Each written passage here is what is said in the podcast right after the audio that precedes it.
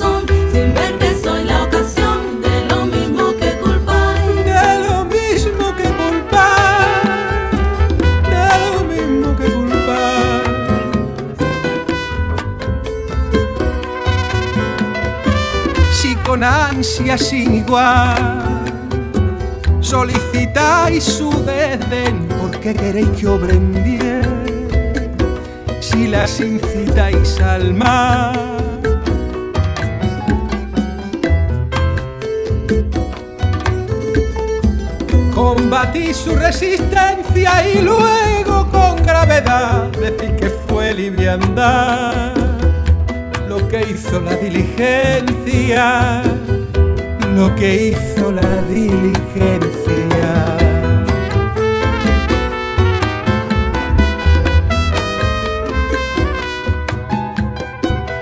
Parecer quiere el denuedo, demuestro parecer loco al niño que pone el coco y luego le tiene miedo, y luego le tiene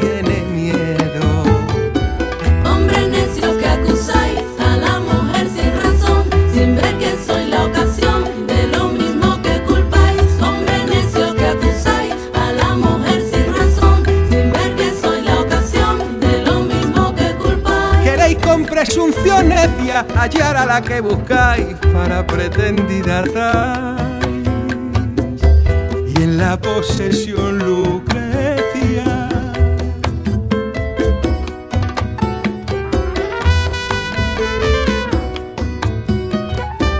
Mi humor puede ser más raro que el que falto de consejo, él mismo empaña el espejo y siente que no está claro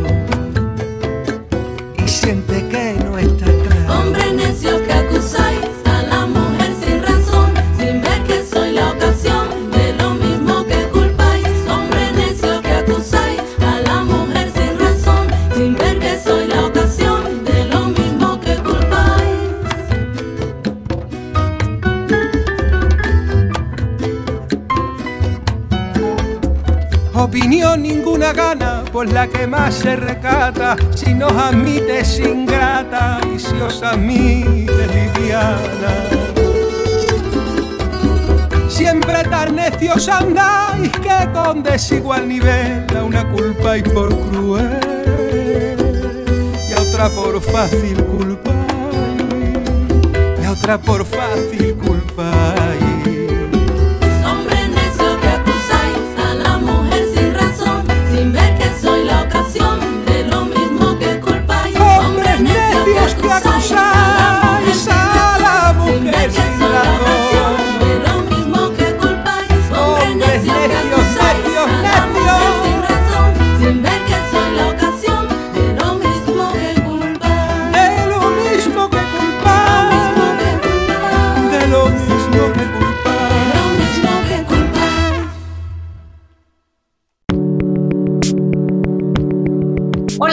¿Cómo están? Bienvenidas, bienvenidos a Sórico sin género de dudas. Agradecemos a todas, a todos quienes nos sintonizan esta tarde de domingo a través de Radio Universidad de Guadalajara por la frecuencia del 104.3 de FM en la zona metropolitana, el 107.9 de FM en Ocotlán, en la Ciénega, el 104.7 de FM en Lagos de Moreno, en la región Altos Norte, y el 105.5 de FM en Ameca, en la región Valles. En este micrófono te saluda con mucho gusto Lupita Ramos y te invitamos a que te quedes con nosotras la siguiente hora para compartir y analizar los temas de género. Agradezco también a quienes están acá en los controles, Blanca Landeros, Mesti Mariscal y Dolores Hernández, que están en la producción de este programa. Y saludo también con mucho gusto a Estefanía Martínez y a Natalia Rojas, compañeras conductoras de este programa de Sórico. ¿Cómo están, Estefanía, Natalia? Bienvenidas. Hola Lupita, hola Estefanía, un placer estar con ustedes en otra tarde de domingo reflexionando estos temas. Y bueno, también recordarles que acabamos de escuchar la canción Hombres Necios de Juan Valderrama de su disco Mujeres de Carne y Hueso, cantado un poema popular de Sor Juana, que es justamente el tema que vamos a estar hablando. Pero bueno, buenas tardes Estefanía, ¿cómo estás tú? Hola a todas, Lupita, Natalia, a nuestra invitada especial, Kiera Galván. Eh, un gusto estar en esta tarde de domingo con todas y pues un, un tema muy especial que tenemos para el día de hoy. Así es, Estefanía. El día de hoy vamos a hablar de un tema muy importante que justamente tiene que ver con la vida y obra de Sor Juana Inés de la Cruz, ya que estamos en eh, fechas cercanas a su nacimiento, es decir, el 12 de noviembre de 1648.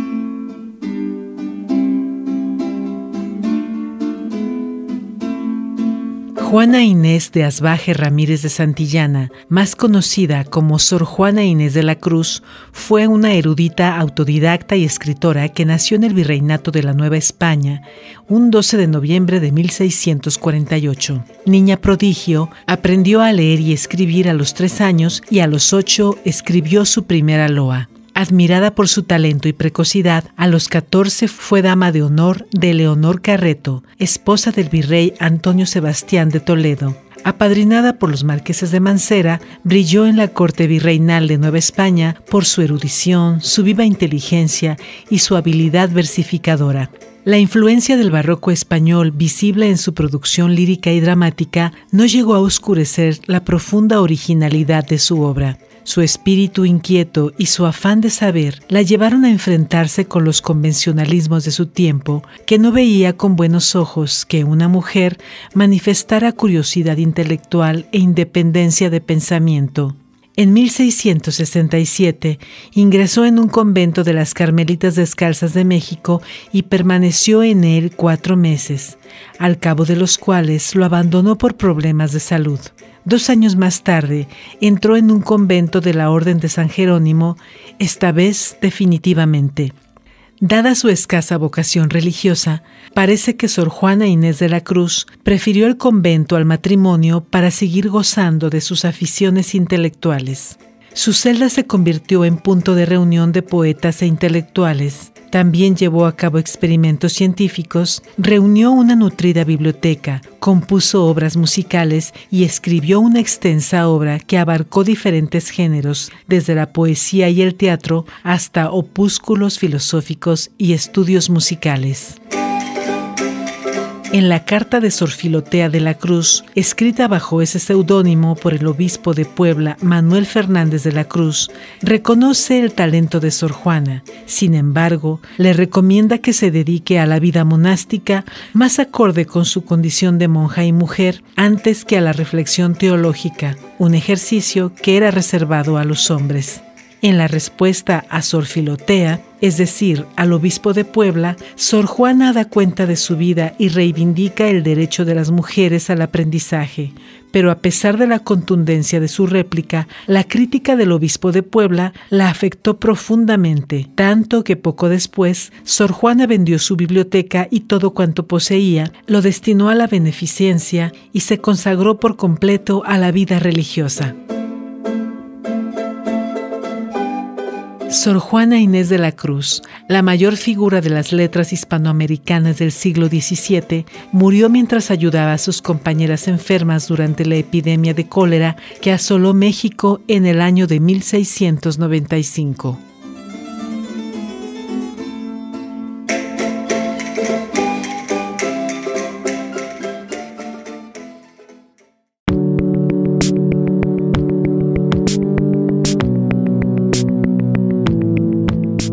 Juana, pues bueno, es una de las grandes eh, pensadoras, eh, escritoras, poetas de, eh, de, México. Y bueno, para hablar de este tema compartimos el micrófono con Kira Galván, actualmente directora y asociadas de Ediciones Ikigai.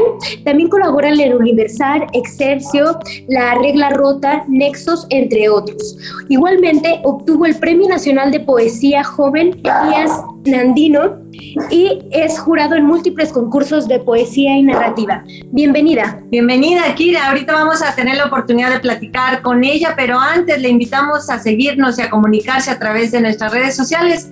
En Twitter estamos como arroba Sórico Género y en Facebook Sórico Sin Género de Dudas y en nuestro canal de YouTube y Spotify, donde ya pueden escuchar nuestros podcasts cada semana, al igual que eh, en, la página de, la universidad podcastudg.com. Bienvenida, Kira, ¿cómo estás? Buenas tardes, este, muchas gracias por la invitación. Pues aquí muy emocionada de hablar sobre Sor Juana. Sí, claro, a nosotras también nos da mucha emoción hablar sobre Sor Juana. ¿Por qué eh, seguir hablando de Sor Juana? En esta época, eh, ella ya traspasó varios siglos, no hasta acá, eh, es una mujer que en algún momento, en esa época en la que ella le tocó vivir, una mujer que pensara, que estudiara, que leyera, que escribiera, pues no era bien visto y tuvo que hacer muchas cosas que ahorita nos platicarás para, para desarrollar lo que tanto le apasionaba la, la, escritura. Pero ¿por qué seguir hablando de, de Sor Juana? Para nuestro público, Kira, ¿quién es Sor Juana Inés de la Cruz? Bueno, yo creo que Sor Juana eh, Inés de la Cruz es una mujer importantísima para nuestra historia y sigue siendo eh, relevante, sigue estando vigente y creo que es importantísimo que conozcamos bien eh, su historia, su vida y su obra. Eh, muchísima gente la conoce por, sus retratos y porque alguna vez estuvo en el billete de, de 200 pesos eh, circulando, pero la verdad es que no toda la gente conoce a fondo su historia, su obra, este, su pensamiento y ella sigue teniendo una vigencia enorme dentro de la literatura y dentro del feminismo, podríamos decirlo así. fue una precursora. ¿Y por qué es precursora del feminismo, Kira? Pues porque ella defendió muchísimo eh, la, postura de la mujer, el derecho de la mujer a, pensar, ya no solo a escribir y a leer y a estudiar, sino el hecho de poder pensar, de poder expresar sus, pensamientos y luchó eh, mucho por la educación de las mujeres. Ella en su escrito este maravilloso que, no es lo suficientemente conocido y que es esta carta que se titula Respuesta a Sor Filotea de la Cruz, ahí eh, defendió que las mujeres eh, tuvieran el derecho a la educación, que por supuesto en aquel momento ella decía que eh, fuera a través de maestras, de, mujeres ya mayores, sabias, para que no hubiera el, problema de, que los... Eh, hubiera un contacto, ¿no? O una relación inapropiada entre hombres y mujeres. Ella se cuidó mucho en ese sentido de decirlo, pero por supuesto que decía que la, básicamente que la mujer pues no era tonta, ¿no? Que simplemente lo que le faltaba era educación. Entonces, bueno, pues desde ese punto de vista es una precursora en lo que se refiere a el feminismo como ahora lo entendemos. Bueno, esto que comentas, Kira, es muy interesante, sobre todo para pues, resaltar lo vigente de la obra de Sor Juana, ¿no? Que pese a que estamos hablando de una mujer que estuvo presente hace más de 300 años, pero cuya obra eh, está adelantada a su tiempo en cuanto a las exigencias, las reivindicaciones. Y bueno, y en este sentido, bueno, hace un tiempo leía una biografía de Sor Juana en un libro que se llama Mujeres que no son de este mundo. Y, y bueno, me parecía muy interesante algo que mencionaban, es que Sor Juana escribía desde la libertad femenina, ¿no? El sentido libre de ser mujer. Y esto porque es importante que durante su vida ella, bueno, vivió, estudió, pensó, escribió en, en, un, en contextos, pues, de mujeres, ¿no? Primero, desde cuando era niña, en estas escuelas, em, pues para, exclusivamente para niñas, después en el convento, ¿no? De las eh, Jerónimas de Santa Paula, y después, pues todas las labores que realizaba también dentro de la corte de la virreina, ¿no? Y entonces, pues que el trabajo, la obra, el pensamiento de Sor Juana pues eh, se centra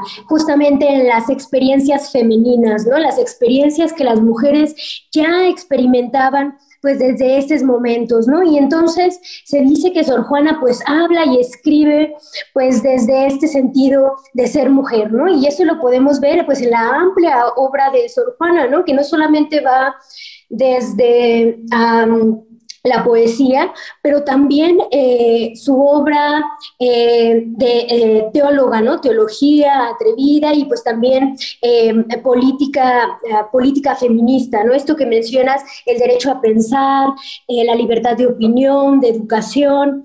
y en este sentido, a mí me gustaría preguntarte, ¿no? Y si nos podrías platicar más respecto a la vida de Sor Juana, porque sabemos que, bueno, mucho también de lo que la llevó a ser pues monja fue esta necesidad de, descubrir su, propia capacidad de pensar, de expresar sus opiniones, de acceder a la educación. ¿Cómo estuvo ligada pues eh, todo este quehacer eh, de pensamiento, pero también la obra de Sor Juana pues a su vida personal, ¿no? Esto ser monja, haber estado en, en, la, en la corte de la virreina, si nos puedes platicar un poco más de eso. Claro que sí, este, y mucho de lo que lo que sabemos sobre, sobre la vida de, de Sor Juana lo contó ella misma de manera autobiográfica en, en, esta carta de respuesta a Sor Filotea de la Cruz y que si ella no lo hubiera escrito probablemente no lo sabríamos.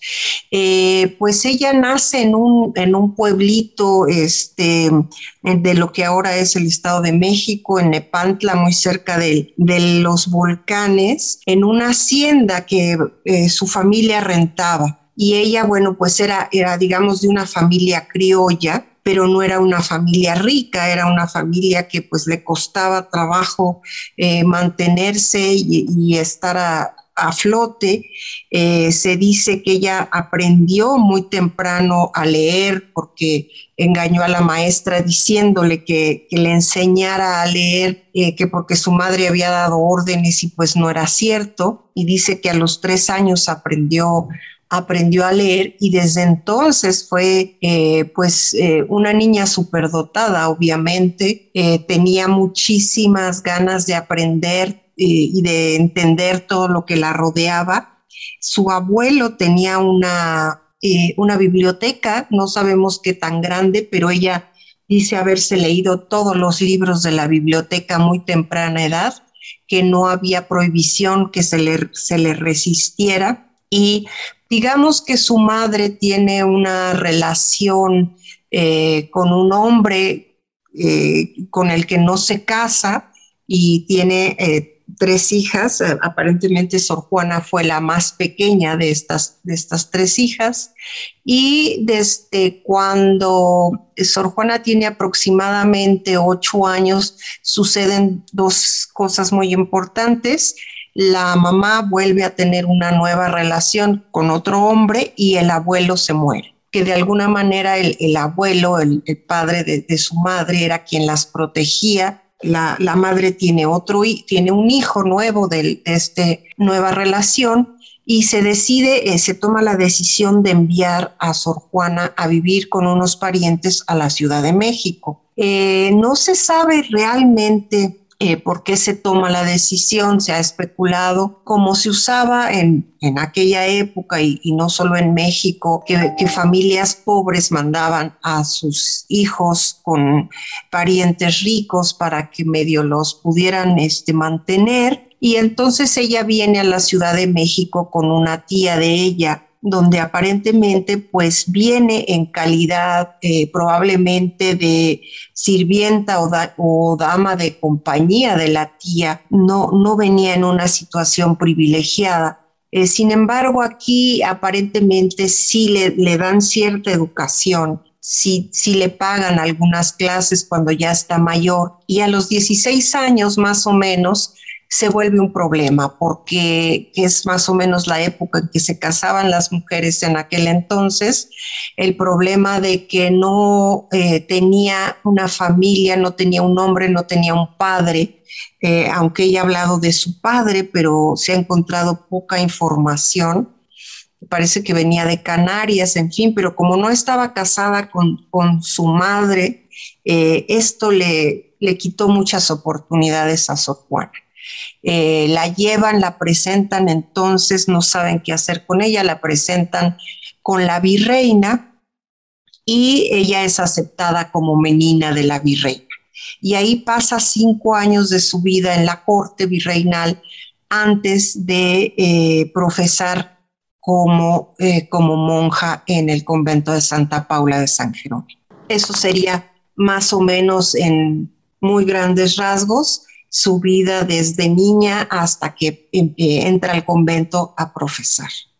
Kira, pues definitivamente muy, muy interesante esto que nos menciona, definitivamente la vida de, Sor Juana, pues da para, para, preguntar muchísimas cosas. Estefanía. Sí, definitivamente, ¿no? una mujer tan adelantada a su tiempo y que era tan transgresora para las dinámicas que implicaba la, cultura, los espacios políticos, culturales, religiosos, sociales, y que mm, justo en este contexto pareciera que estamos muy alejados de ello y sin embargo es muy realmente analizar a Sor Juana desde estos contextos donde nos desarrollamos actualmente, pues sigue siendo muy actual, ¿no? Estas resistencias que sigue habiendo de, de la cultura, eh, patriarcal que sigue resistente ante las, el desarrollo social de, de, muchos contextos para muchas mujeres y que justo pues hablar de Sor Juana en este contexto es realmente importante, ¿no?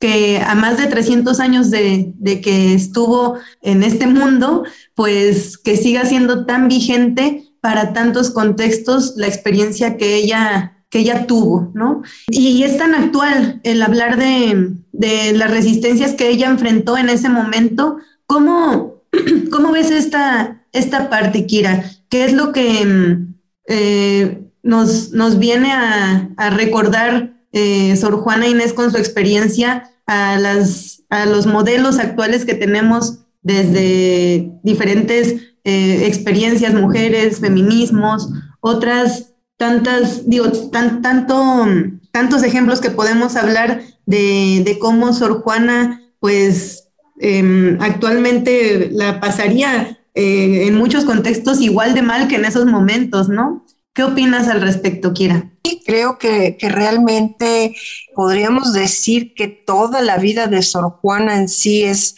la representación de esta lucha, ¿no? Porque aunque en un momento dado ella dijo, declaró que que ella tenía cierta repugnancia al matrimonio porque lo que realmente quería era, este, dedicarse a, estudiar y a escribir, este, que, no, que, no lo, que no lo dudo ni un minuto, pero bueno, quizás también lo dijo un poco como justificación a sus circunstancias, que como les, les comentaba, ella era una hija bastarda y entonces eso le dificultaba mucho las cosas para tener un, matrimonio apropiado o poder pagar una dote, ¿no? Que era lo que se usaba en aquel momento, o haberse casado con una gente que, hubiera tenido una posición social eh, pues más alta que la de ella.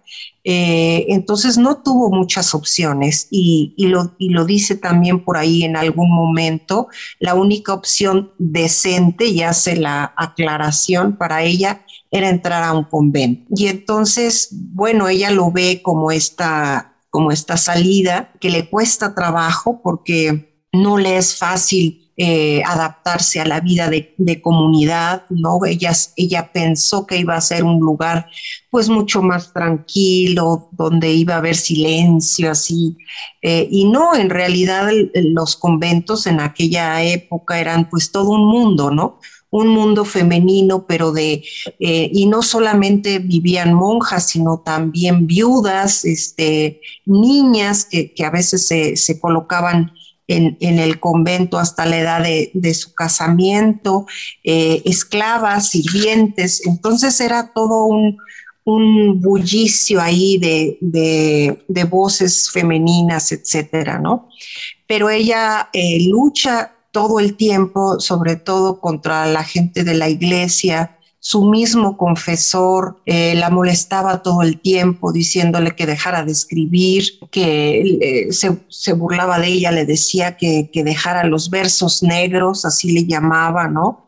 Y entonces esto a Sor Juana le, le parecía eh, pues muy agresivo y pero ella tuvo el, valor y la, presencia de defenderse porque en un momento dado este, mandó a volar a, su confesor y dijo, eh, no, no solamente hay un, solo confesor, que después esto le va a pesar más adelante en la vida, pero cambia de confesor.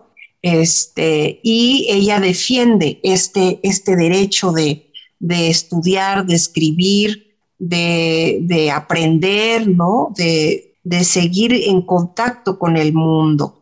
Y claro, a lo largo de su vida se va creando enemigos también. Había gente que la apoyaba, la admiraba, pero también había gente que no la quería, eh, que la consideraban la monja rebelde, ¿no? Por, eh, por excelencia. Entonces también se va forjando enemigos a lo largo de su vida, pero ella todo, todo el tiempo va a, con sus acciones, pues va a luchar, ¿no? Ella se vuelve, se vuelve una monja rica porque vendía lo que ella escribía, escribía música, escribía villancicos, escribía este, autos sacramentales y todo se lo pagaba la sociedad eclesiástica, digamos, ¿no? Entonces, eh, ella va a tener su propio dinero que lo va a invertir en las huertas del convento y de, y de alguna manera pues va a ser una mujer muy independiente, ¿no? Eh, hasta el final de su vida que pasa esta cuestión de la, de la carta tenagórica que, que, no les gusta a los prelados de la iglesia que se meta con, con la teología, ya es como la gota que va a derramar el vaso, pero ella toda la vida, bueno, pues simplemente la, su redondilla esta de hombres necios que acusáis a la mujer sin razón es eh, totalmente vigente, ¿no? Este, sigue siendo desafortunadamente este, vigente en cuanto a la manera como todavía se trata a la mujer. Sí, efectivamente, sigue siendo muy vigente la obra y vida de Sor Juana. ¿Te parece si seguimos conversando y analizando la vida de Sor Juana después de este breve corte?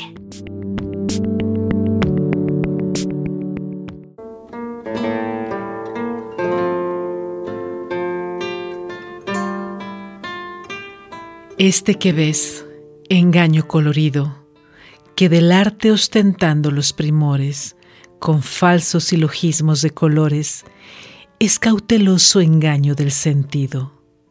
Este, en quien la lisonja ha pretendido excusar de los años los horrores y venciendo del tiempo los rigores, triunfar de la vejez y del olvido, es un vano artificio del cuidado es una flor al viento delicada, es un resguardo inútil para el hado, es una necia diligencia errada, es un afán caduco y bien mirado, es cadáver, es polvo, es sombra, es nada.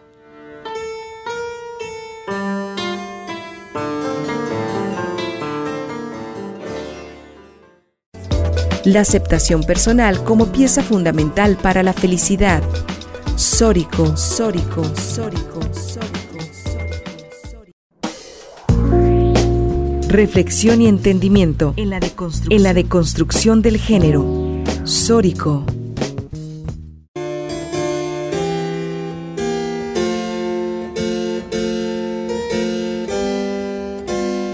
amor empieza por desasosiego, solicitud, ardores y desvelos. Crece con riesgos, lances y recelos. Susténtase de llantos y de ruego. Doctrínanle tibiezas y despego.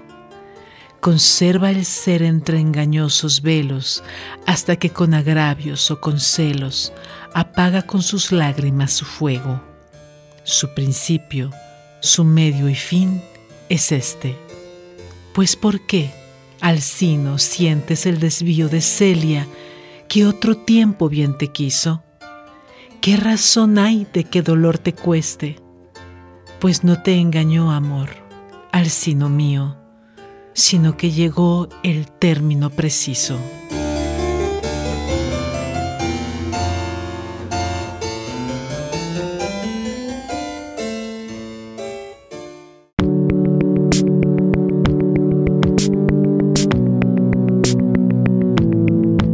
Pues ya estamos de regreso en Sórico sin género de dudas. Les recuerdo que estamos platicando hoy con la doctora Kira Galván en este programa que hemos eh, dedicado a conmemorar el aniversario de Sor Juana Inés de la Cruz, que nació el 12 de noviembre de 1648 y para eso pues estamos con un especialista en el tema. Antes también te invitamos a que nos sigan en nuestras redes sociales, en Twitter como arroba Sórico sin género, en Facebook Sórico sin género de dudas y en nuestro canal de YouTube y Spotify donde ya pueden escuchar nuestro podcast cada semana. Pues seguimos contigo dialogando, Kira, muy interesante recuperar la memoria histórica de lo que significó en su época, en su momento, Sor Juana Inés de la Cruz, pero lo que nos sigue significando también en esta época. Y sobre todo, bueno, ah, recordando como algunos eh, poemas de Sor Juana, a mí me viene a la mente este de quejarse de la suerte, ¿no? Y voy a decir un,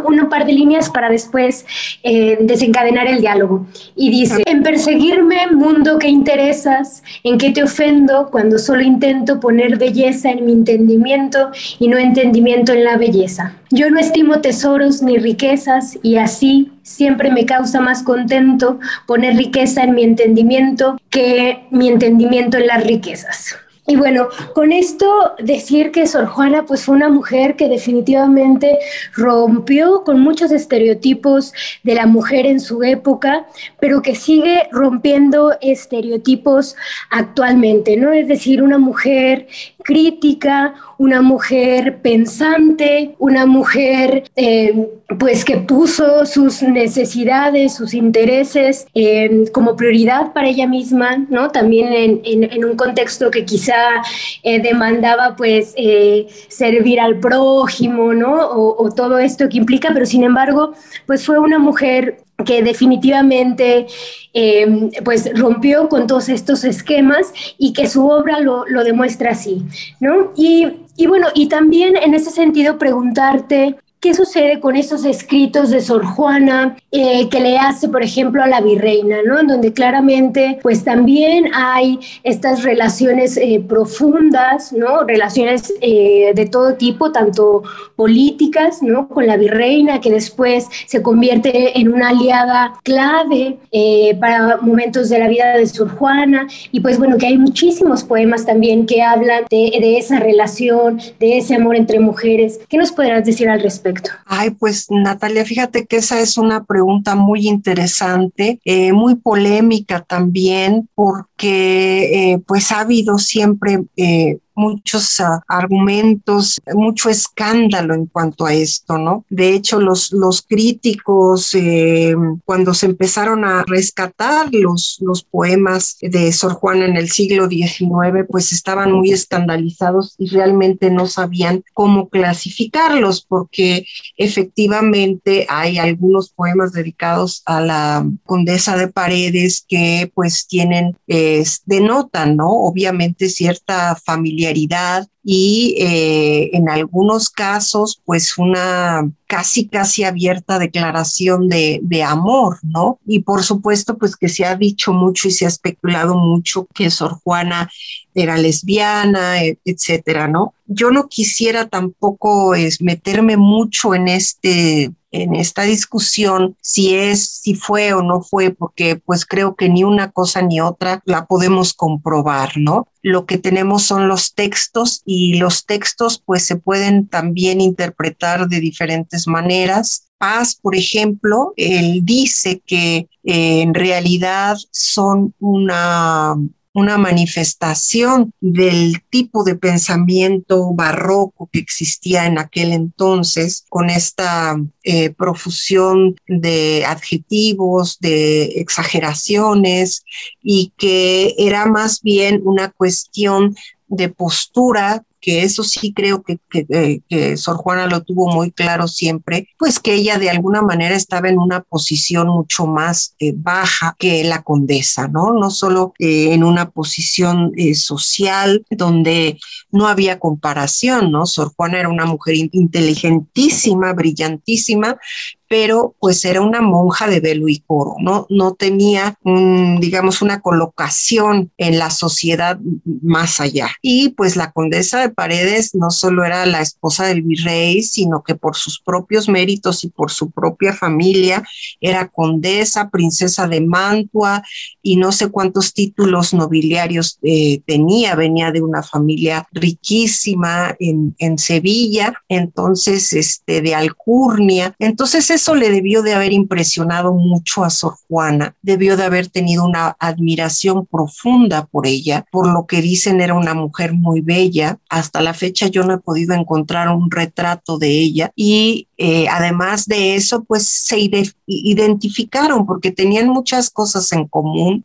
Las dos eran mujeres jóvenes, mujeres muy inteligentes, mujeres cultas que por supuesto en la sociedad novohispana pues difícilmente eh, Sor Juana era capaz de conseguir o, o de relacionarse con mujeres a ese nivel, ¿no? Estaban por supuesto las, las mujeres del convento y todo, pero seguramente la mayoría debió de haber sido muy limitadas, sin educación, etcétera, ¿no? Entonces, este, pues obviamente hubo una identificación muy profunda entre las dos, ya de, de que su relación hubiera llegado a algo más profundo o algo más, este, en el sentido físico, eh, es, yo lo pongo en duda, pero bueno, por supuesto, fue una eh, relación muy importante en la vida de Sor Juana. Sor Juana se sintió muy protegida mientras la virreina estuvo en, en México y además ella, gracias a la virreina, que pagó de su bolsa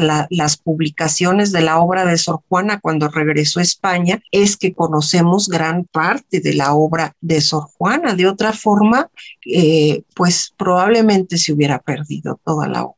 Sí, pues sin duda hay, hay, como un debate, ¿no? En torno a esto que mencionas. Y, bueno, sus eh, poema que más conocemos es el de Hombres Necios, el que se ha popularizado más. Pero a ti, ¿cuál te gusta, Kirat? ¿Cuál es tu preferido de esta producción, vasta producción de Sor Juana? Ah, pues mira, me encanta esta, la redondilla de hombres necios que acusáis a la mujer, pero también me gustan mucho sus sonetos son, son mis favoritos, algunos de, de los de amor y discreción como están catalogados y otros de los filosóficos morales, ¿no? Me encanta. Este, como el de este que ves, engaño colorido, que del arte ostentando los primores, con falsos silogismos de colores, es cauteloso engaño del sentido, etcétera, ¿no? Es, es largo, pero es una reflexión a su, a su mismo eh, retrato y cómo va, este, cómo vamos envejeciendo y que finalmente, pues, nos volvemos polvo. Entonces, son, son muy profundos y, y me encantan, ¿no? Se me hacen que son vigentes y que una obra de más de 300 años que todavía eh, conserve esta frescura pues no es fácil, ¿no? Sí, justo. Un ejemplo de vida, una experiencia de una vida de una mujer tan poderosa como Sor Juana que sigue siendo tan vigente, ¿no? Sus postulados, lo que interpelaba, las reflexiones. Eh, realmente es tan eh, importante el, tenerte hoy acá, doctora Kira, porque justo el, ejemplo da para, para muchas horas, ¿no? Para muchas conversaciones, reflexiones, libros y ha dado para tanta producción a tanto académica como desde mercadotecnia, que ha habido pues que vemos a Sor Juana en todos lados, ¿no? En playeras, en billetes, en eh, llaveros, recuerdos, souvenirs. Sor Juana está ahí, ¿no? Tan presente. Y justo esta, esta actualidad que tiene, pues no es en vano, ¿no? Se, definitivamente el sistema em, que, cultural, político, económico, eclesiástico que sigue imperando en el mundo, pues tiene una base que aún se resiste a cambiar los paradigmas, ¿no? En esta historia que, que, enfrentó Sor Juana hace 300 años, pues había una resistencia constante a su libertad, ¿no? A su libertad de expresión, de pensamiento, de crítica, de reflexiones, y que en principio era por una iglesia católica que implicaba una, un posicionamiento muy fuerte contra ella, ¿no? Pero también a nivel político, a nivel social y cultural. Y actualmente las mujeres seguimos enfrentando una serie de resistencias en, los sistemas culturales, ¿no? Que, se resisten a, cambiar la cultura para generar espacios dignos, libres eh, de violencia eh, contra las mujeres. Y pues justo en este sentido, eh, un ejemplo muy concreto, muy poderoso de qué fue lo que, lo que ella enfrentó en esos momentos, pero que ahora eh, con otros formatos seguimos enfrentando, ¿no? ¿Qué, mm, ¿Qué, crítica te merecería esta, e, esta serie de reflexiones, doctora Kira? Ay, bueno, pues ah, hay tanto, Estefanía. Pues mira, yo creo que una de las cosas más importantes que deberíamos de pensar hacia adelante en, la cuestión de la figura de Sor Juana es eh, una, pues que ella luchó hasta el último momento por sus derechos, por su libertad de expresión, por su libertad de pensamiento, se defendió y por eso creo que la carta esta de respuesta Filotea de la Cruz viene siendo un texto eh, inapreciable en nuestros días. Eh, hace poquito se, lo di a leer a algunas de mis alumnas y estaban de verdad impresionadas eh, de la manera como ella se va defendiendo, cómo va, por ejemplo, citando a mujeres eh, de, la, de, la, antigüedad, mujeres paganas, pero que, que fueron grandes, y, y que va eh, mencionando, por ejemplo, a Aspasia,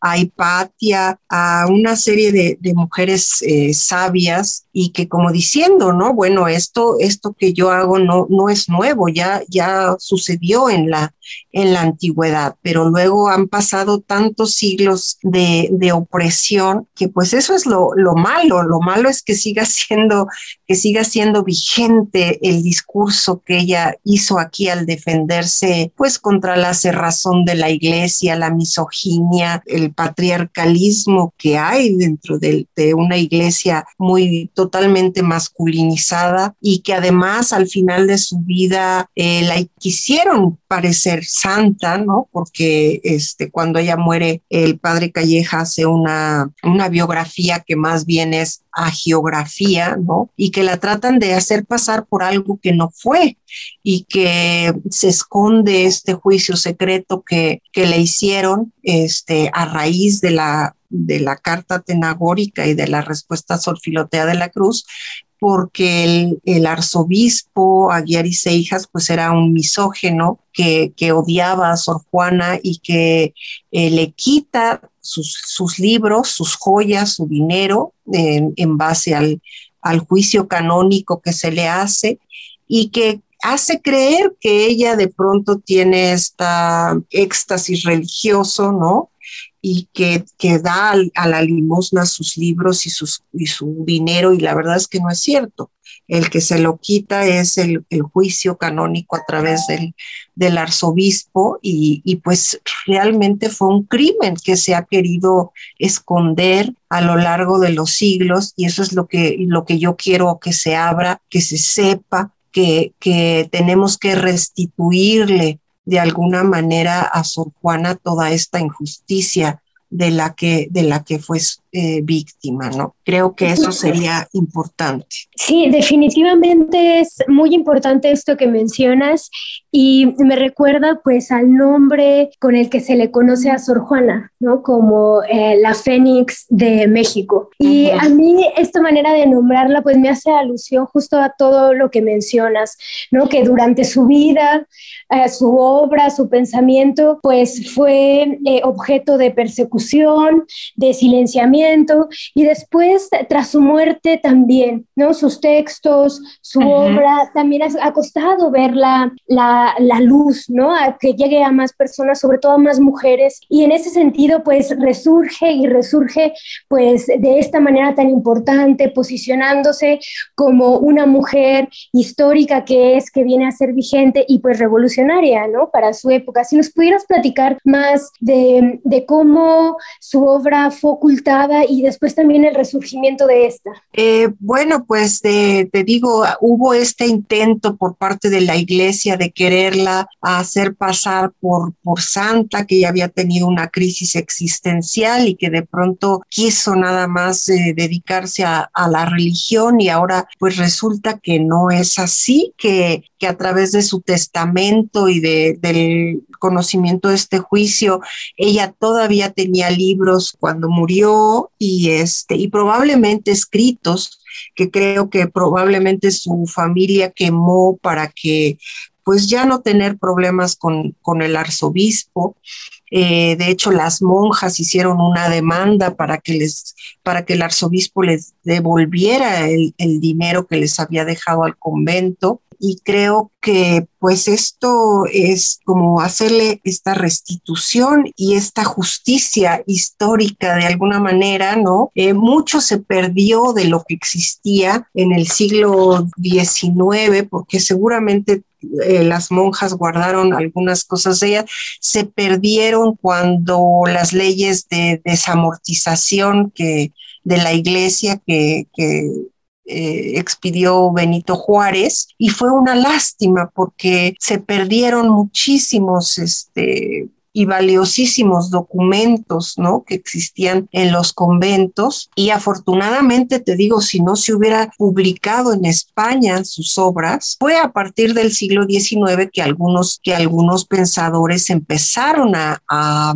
a recuperar la memoria, los textos de Sor Juana y este y, ya en el siglo XX parece mentira, ¿verdad? Eh, se, se empezaron a recopilar este, y se empezaron a hacer ya, digamos, las las primeras eh, ediciones eh, serias, revisadas de la, de la obra de Sor Juana. Y de otra forma, pues se hubieran perdido, ¿no? Entonces, bueno, hay que agradecer a estas gentes que se interesaron en revivir eh, la memoria de Sor Juana, que durante varios siglos estuvo perdida y, y que ahora pues la retomamos todavía con muchas lagunas de lo que fue su, su vida, sobre todo su vida antes de ser, de ser monja, eh, que probablemente ella pues también escondió porque quizás no quiso que, muchas de las cosas que se sabían en su, época,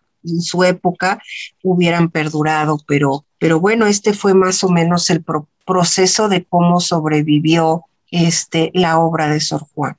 Sí, muchas gracias, Kira. Pues prácticamente estamos ya en la parte final del programa, pero antes de irnos, eh, ¿qué te parece si le recomiendas a nuestra audiencia eh, algún texto, algún libro? Eh, ¿Qué le recomendarías tú para que se acerquen a Sor Juan? Claro, pues este, yo les recomendaría sobre todo que leyeran, ah, bueno, alguna de sus, de sus poesías hombres necios que acusáis a la mujer, eh, algunos de sus sonetos que son bellísimos eh, y así, así los, los pueden buscar en internet, sonetos de, de Sor Juana Inés de la Cruz. Y también les recomendaría mucho eh, la respuesta a Sor Filotea de la Cruz, que es una carta larga y que, bueno, tiene algunas eh, ya eh, cuestiones ancuadas, tiene latinismos, pero a pesar de eso vale, vale la pena leerla como un texto actual como un texto fundacional para la liberación femenina y pues eh, quizás les recomendaría también mucho el libro de Octavio Paz, Sor Juana Inés de la Cruz o Las trampas de la fe. Y bueno, ya de cierta manera eh, ficcionalizada, pero también les recomendaría la lectura de mi novela Los indecibles pecados de Sor Juana. Oh, pues sin duda, sin duda, vamos también con esta última recomendación, leerte a ti también, por supuesto, recomendar esta lectura. Muchísimas gracias, Kira Galván, por estar acá. Eh, seguramente eh, te estaremos invitando próximamente porque pues se nos fue el tiempo y, queremos saber más de Sor Juana y también más de tu producción, porque es importante que la gente conozca de mujeres que escriben, eh, claro. mujeres que producen la literatura. Entonces, bueno, ya habrá oportunidad Muchísimas gracias, Kira. Y eh, agradecemos, por supuesto, a, que, a todas, a todos ustedes que nos acompañaron en esta emisión de Sórico, sin género de dudas. Lo dejamos en compañía de la programación de Radio Universidad de Guadalajara. Recuerde que tenemos una cita con usted el próximo domingo en punto de las 2 de la tarde para seguir deconstruyendo el género. Y nosotras, Natalia y Estefanía, tenemos también una cita la próxima semana. Así es, Lupita. Nos escuchamos el próximo domingo. Nos sintonizamos la próxima semana. Que tengan un excelente domingo.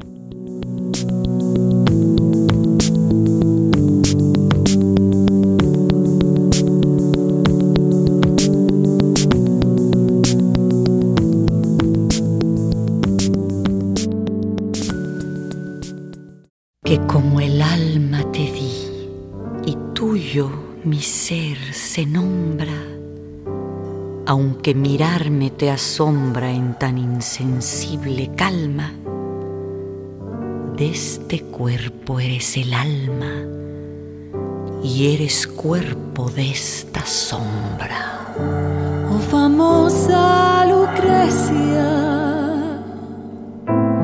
gentil dama, de cuyo ensangrentado hopeless.